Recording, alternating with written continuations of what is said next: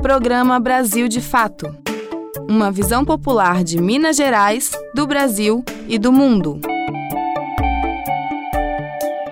Oi, gente! Está no ar o Brasil de Fato, o nosso programa. Aqui você fica por dentro das principais notícias de Minas Gerais, do Brasil e do mundo. Como sempre, temos aqui muita informação importante para você nesse horário. Então, bora conferir os destaques de hoje. Eu sou Tarcísio Duarte e sigo com você pela próxima meia hora.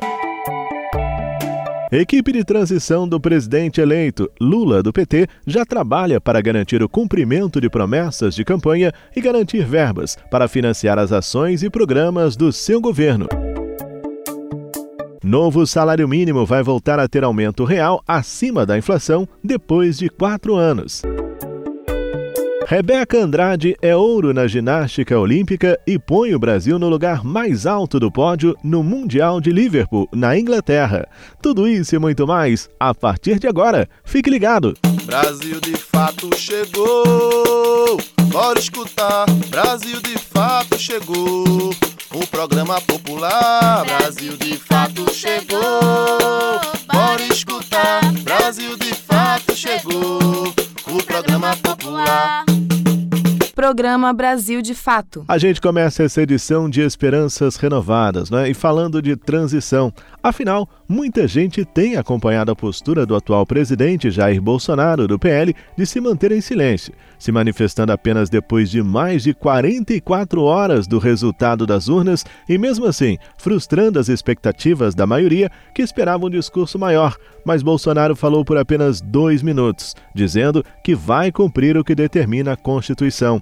Enquanto isso, a equipe de Lula, do PT, trabalha para garantir a verba necessária para financiar ações e programas de seu novo governo a partir de 2023. Acompanhe com Douglas Matos. O Congresso Nacional poderá analisar e votar até o final do ano uma proposta de emenda constitucional que já vem sendo apelidada de PEC da Transição. O objetivo é que esse texto dê conta de verbas adicionais que precisarão ser previstas no orçamento de 2023 para financiar programas e ações do primeiro ano da gestão de Lula do PT. O anúncio sobre a proposição da medida veio após uma reunião ocorrida entre o relator do orçamento de 2023, o senador Marcelo Castro, do MDB, o vice-presidente eleito Geraldo Alckmin, do PSB, e uma comitiva de senadores e deputados ligados ao PT. O grupo se reuniu nesta quinta-feira no Senado, no que foi a primeira agenda oficial da equipe de transição.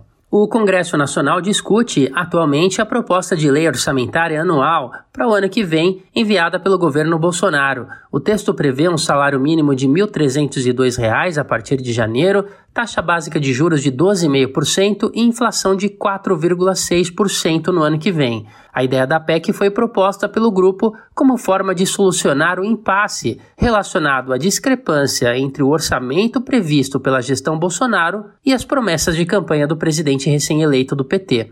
De acordo com o senador Marcelo Castro, a equipe ficou de detalhar os números na próxima semana, mas a situação preocupa o grupo desde já seguramente o orçamento mais restritivo e que traz mais furo da nossa história, que nós temos ano a ano, a ano diminuído os investimentos. Um órgão importante como o DENIT, este ano tem apenas 6,7%, 6,7 bilhões de reais. Isso é insuficiente até para a manutenção da nossa malha. Nós já tivemos em governos passados uma média de investimento no DENIT em torno de 15 bilhões de reais. O senador ressaltou que o DENIT, por exemplo, já chegou a ter um orçamento anual de 20 bilhões de reais. A equipe de Lula tem no centro da mesa de negociação uma preocupação de garantir o custeio de programas como Bolsa Família, além de várias outras medidas de caráter social prometidas pelo petista na campanha. De acordo com o vice-presidente eleito Geraldo Alckmin, uma das preocupações do novo governo é evitar que haja paralisação de serviços no país. Isso não, não está adequado no orçamento enviado para o Congresso Nacional. Então há necessidade de ter aí uma suplementação para garantir os serviços, garantir as obras e, ao mesmo tempo, por exemplo, a questão do Bolsa Família de 600 reais. Ainda segundo a equipe, o objetivo é que a PEC tramite em regime de urgência, já que precisaria ser aprovada em dois turnos pela Câmara dos Deputados e pelo Senado até dezembro, para valer em 2023. A equipe de transição terá 50 nomes e ainda vai ser formalmente constituída junto ao Diário Oficial da União a partir da próxima segunda-feira, dia 7, mesma data em que os trabalhos mais operacionais do grupo terão início no Centro Cultural Banco do Brasil, em Brasília, local que já foi sede de outros gabinetes de transição de governo. Da Rádio Brasil de Fato, com reportagem de Cristiane Sampaio, em Brasília. Locução: Douglas Matos. Sem dúvida, o presidente Lula terá muito trabalho e desafios em seu governo. E um dos principais é justamente em relação ao salário mínimo, que durante o governo Bolsonaro não teve aumento acima da inflação e perdeu o poder de compra, enquanto os preços só aumentavam. E também a manutenção do Auxílio Brasil de 600 reais, que com o atual presidente se encerraria em dezembro. A gente continua com as explicações e informações de Douglas Matos. A promessa de aumento real do salário mínimo do agora presidente eleito Luiz Inácio Lula da Silva do PT está na pauta das primeiras discussões colocadas à mesa pela equipe de transição. O senador eleito Wellington Dias do PT, coordenador do governo Lula para orçamento, afirmou que a previsão é de reajustar o mínimo com 1,3 ou 1,4% acima da inflação já em janeiro de 2023, quando o ex-presidente volta ao Planalto. Em entrevista à Globo News nesta quarta-feira, Dias confirmou o reajuste e garantiu a manutenção do Auxílio Brasil de 600 reais em janeiro. Quando o presidente Jair Bolsonaro fez o reajuste do valor do auxílio, de olho na reeleição, a previsão era de manter o pagamento apenas até o fim deste ano. A proposta de aumento do salário mínimo anunciada por Dias está vinculada à oscilação da média do produto interno bruto nos últimos cinco anos. Essa será a régua para o novo governo propor um índice. Dias se reúne nesta quinta-feira com o senador Marcelo Castro, do MDB, relator do orçamento de 2023 no Congresso. O orçamento previsto por Jair Bolsonaro antes da eleição não previa reajustes do salário mínimo acima da inflação. Desde o governo Fernando Henrique Cardoso do PSDB, que esteve no Planalto entre 1995 e 2003, Bolsonaro é o primeiro presidente a deixar o cargo com salário mínimo vigente com poder de compra menor que o do momento em que assumiu. Da Rádio Brasil de Fato, com reportagem da redação em São Paulo, locução Douglas Matos. E após as eleições, as principais lideranças mundiais se manifestaram sobre a vitória de Lula do PT e se mostraram favoráveis à retomada de boas relações com o Brasil. Esse diálogo, que não existiu durante o governo Bolsonaro, será fundamental para a volta do crescimento do nosso país. Michele de Mello tem as informações. A eleição de Luiz Inácio Lula da Silva para presidir o Brasil movimentou a diplomacia global. Lula recebeu a visita do presidente argentino Alberto Fernandes e felicitações de todos os chefes de Estado e de governo da América Latina. Além do reconhecimento regional, os líderes das maiores potências econômicas mundiais também manifestaram sua disposição em trabalhar com o presidente eleito. Nas palavras do mandatário chinês Xi Jinping, a China está pronta para um novo nível de parceria estratégica global entre os dois países.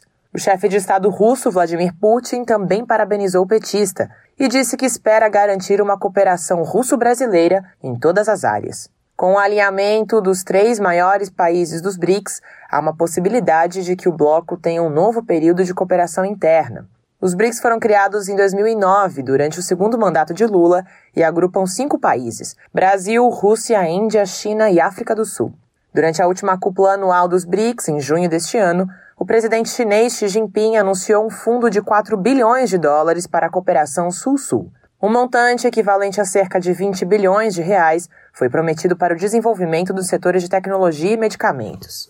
O encarregado de negócios da embaixada chinesa no Brasil também disse que Pequim está disposta a diversificar o comércio, aumentando o valor agregado das importações brasileiras. Desde o boom das commodities em 2003, a China é o principal parceiro comercial do Brasil e responde pela compra de 70% da soja cultivada no país. Ao Brasil de Fato, o economista Francisco Pessoa afirmou ser cético sobre uma mudança da inserção do Brasil no mercado internacional, mas destacou que a tecnologia pode ser um diferencial para o país. A gente tem alguma chance, sim, de melhorar as condições com a China Mas, diante da não existência de um projeto tão delineado, da diferença de poder bélico mesmo, dos investimentos de tecnologia que a gente já tem, da diferença do nível de poder que você tem sobre política econômica, eu, eu sou muito cético em relação a uma inserção da gente diferente no, no mercado internacional, a não ser que a gente vá investir e que a gente coloque muitas fichas na questão de tecnologia Ana Sagioro Garcia também foi ouvida pelo Brasil de Fato. Ela é diretora do Centro de Pesquisas e Estudos, o BRICS Policy Center, da PUC do Rio. Para a pesquisadora, dificilmente a China abandonará a importação de commodities, já que o agronegócio brasileiro é o único capaz de produzir alimentos na escala demandada pelo mercado chinês. Uma alternativa para a inserção da América Latina nas cadeias globais de valor seria o desejável, no entanto, isso não ocorre que, que a China traz de diferente para a América Latina? São todos voltados para a indústria extrativa e para a cadeia do agronegócio.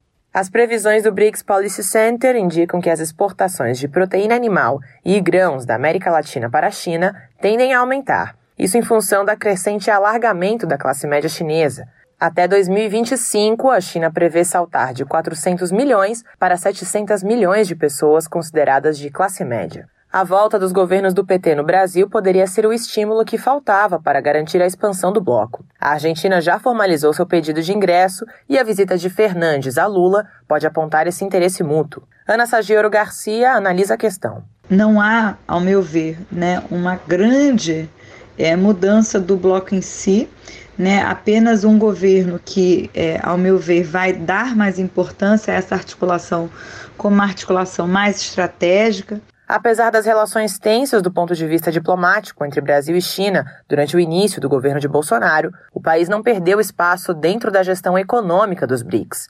Para Ana Sagioro Garcia, não se pode afirmar que os BRICS são uma aliança contra-hegemônica. E aí a aliança com a Rússia termina gerando né, um BRICS com um caráter mais é, geopolítico, o que não é, é anti-hegemônico, tá? Porque a hegemonia precisaria, né, além do poder econômico, que é, esse grupo de países criasse formas de convencimento, formas culturais de expansão. Então, nesse sentido, o modelo chinês ou o modelo russo não necessariamente conquistam tá, novas adesões, corações e mentes. Mas para a diretora do BRICS Policy Center, uma postura mais altiva do Brasil poderia ser decisiva para colocar fim à guerra na Ucrânia. Os BRICS representam hoje 26% do PIB global, 20% do comércio internacional e concentram cerca de 42% da população mundial.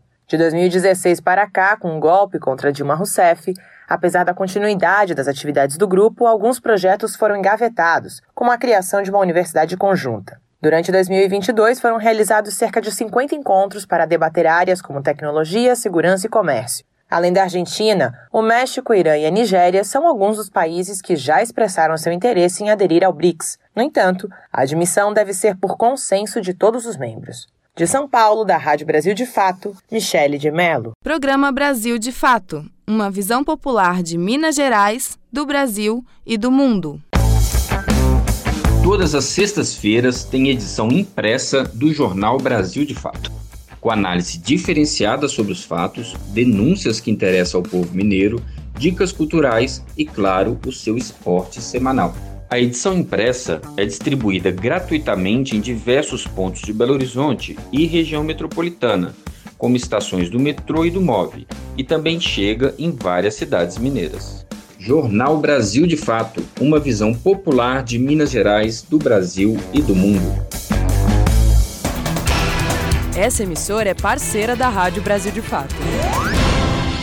E após as várias manifestações de bolsonaristas contrários à eleição de Lula, bloqueando estradas em todo o país, causando transtornos, um prejuízo enorme para a economia e até em alguns casos promovendo a violência, o presidente do TSE, Tribunal Superior Eleitoral, ministro Alexandre de Moraes, subiu o tom e disse que os responsáveis serão punidos. Voltamos com Douglas Matos. O presidente do TSE, o Tribunal Superior Eleitoral, Alexandre de Moraes, afirmou nesta quinta-feira que os responsáveis por protestos que questionam o resultado das eleições serão tratados como criminosos e terão as responsabilidades apuradas. Militantes bolsonaristas trancaram estradas e rodovias em todo o país em atos contra a eleição de Lula e pedindo a intervenção militar. Os bloqueios de caráter antidemocrático começaram ainda na noite do último domingo e se espalharam por diversos estados do país.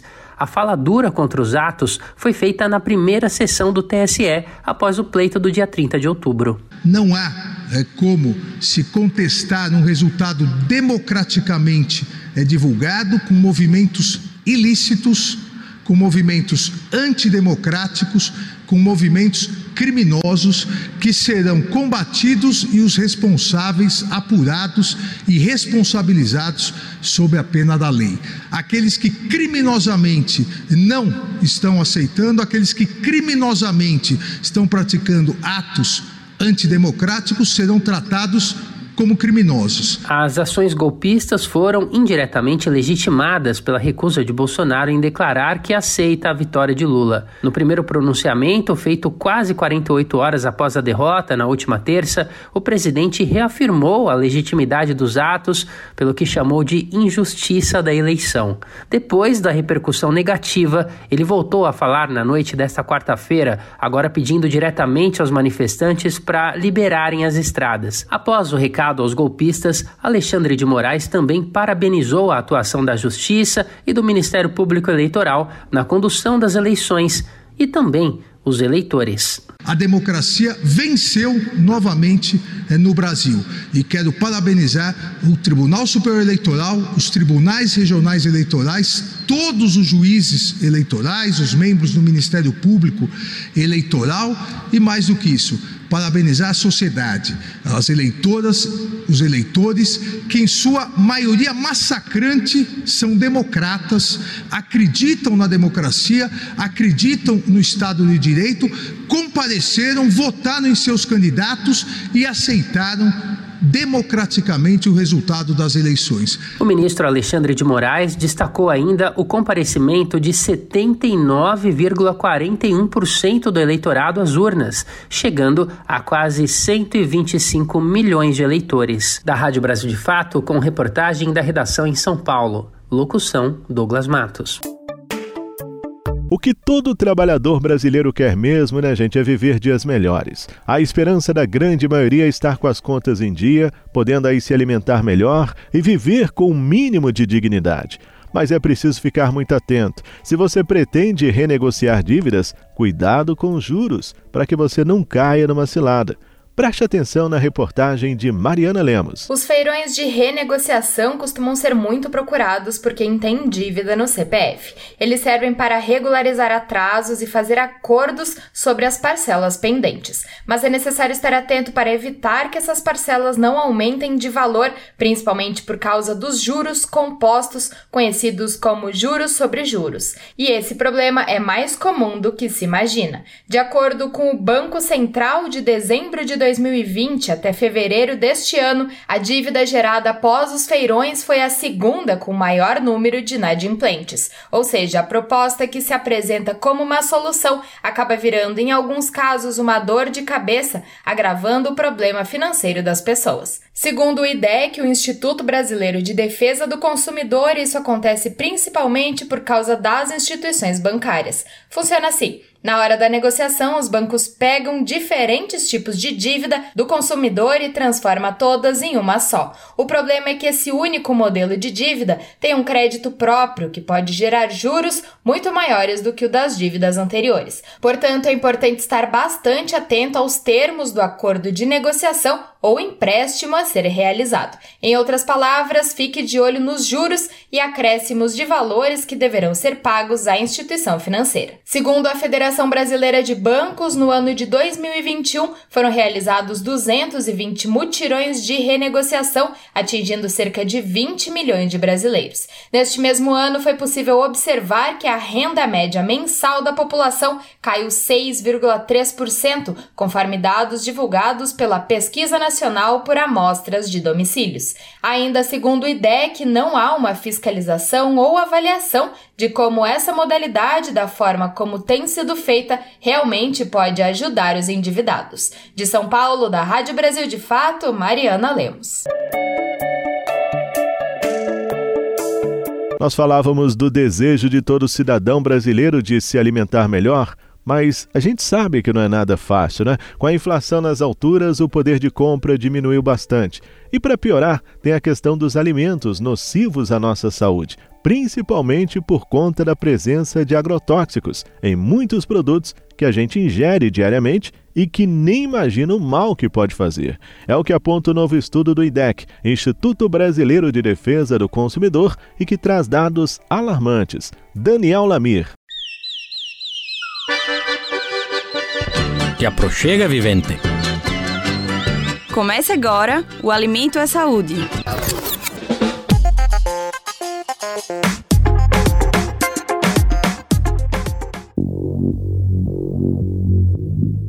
Corantes, conservantes e grandes quantidades de açúcar, sal e gordura. A composição dos alimentos ultraprocessados faz deles um perigo para a saúde, e a lista de ingredientes nocivos não para por aí. Um estudo inédito do IDEC, Instituto Brasileiro de Defesa do Consumidor, mostrou que boa parte dos ultraprocessados consumidos pelos brasileiros contém agrotóxicos. A pesquisa intitulada Tem veneno nesse pacote foi lançada em duas partes. A mais recente, divulgada em 2022, apontou a presença de resíduos de agrotóxicos em 14 de 24 derivados de carne e leite. Já em 2021, o estudo analisou bebidas, biscoitos e bolachas. A descoberta foi que 59% dos produtos analisados apresentaram resíduos de pelo menos um tipo de agrotóxico. Os dados contradizem uma sensação de que não existem agrotóxicos em ultraprocessados.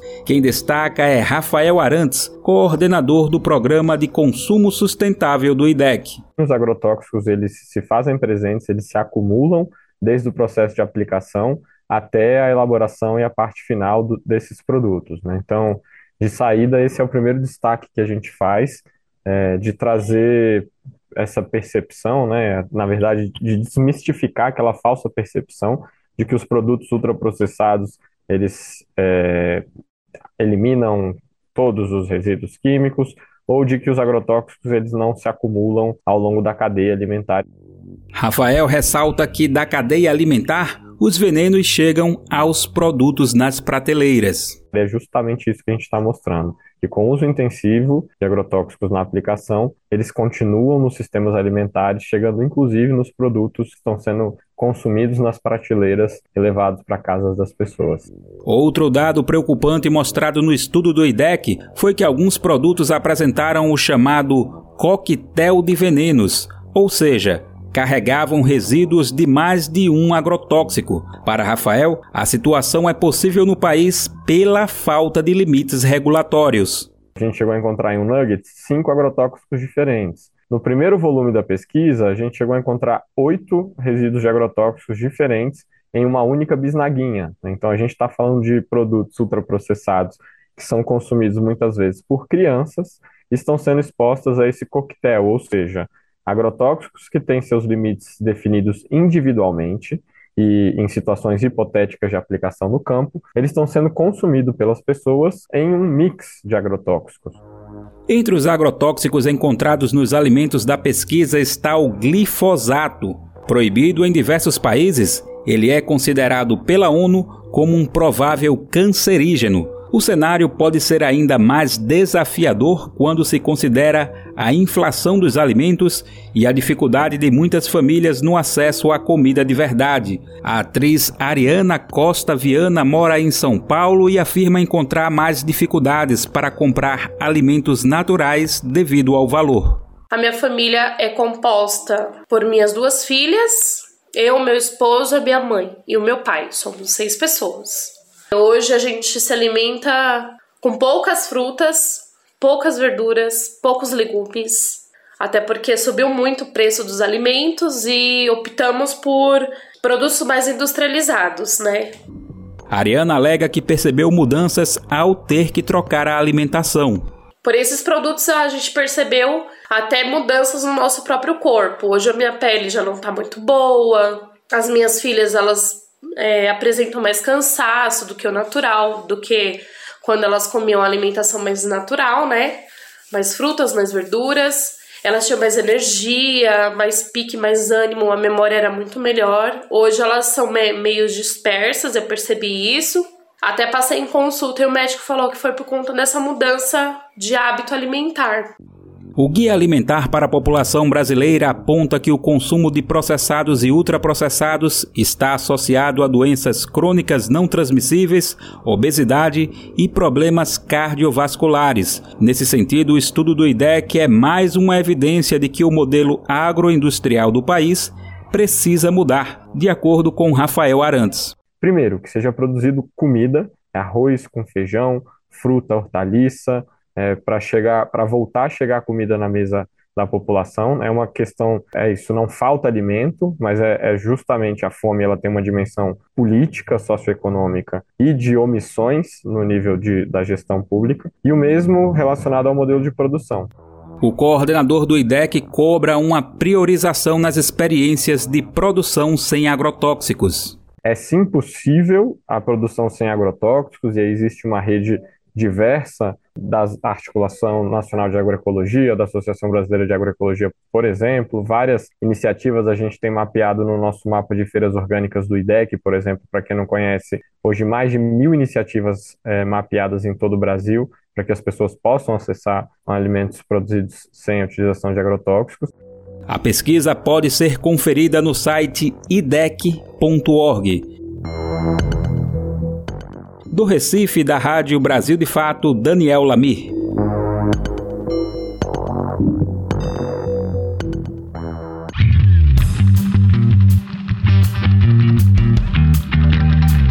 Resenha Esportiva.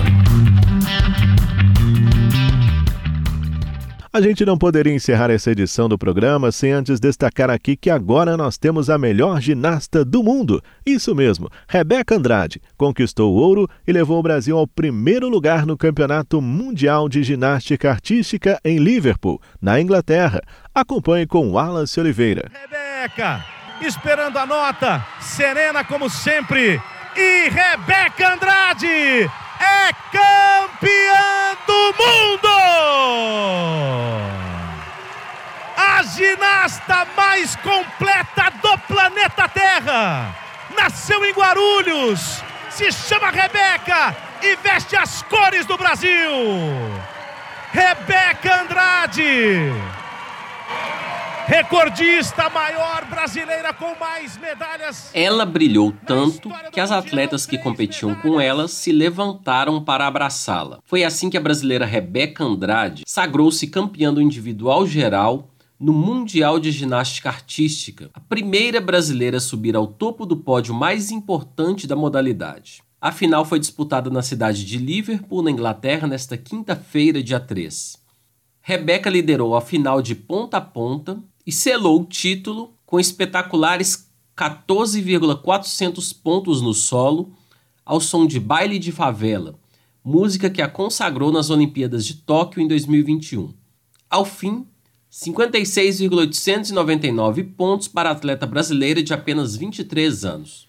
Após o ouro inédito no individual geral, a ginasta mais completa do mundo ainda disputará as finais no solo, nas assimétricas e na trave. As competições terminam no domingo, dia 6. De Belo Horizonte, da Rádio Brasil de Fato, Wallace Oliveira. E nós estamos chegando ao final de mais uma edição do nosso Brasil de Fato, com a apresentação, roteiro e trabalhos técnicos de Tarcísio Duarte, coordenação de Wallace Oliveira, produção da equipe de jornalismo do Brasil de Fato. Desejo a você, como sempre, um excelente final de semana, tudo de bom, que Deus esteja presente em cada segundo da sua vida e que só coisas boas estejam aí acontecendo. Grande abraço e até a próxima. Tchau! Você ouviu o programa Brasil de Fato, uma visão popular de Minas Gerais, do Brasil e do mundo. Acompanhe mais notícias no site brasildefato.com.br.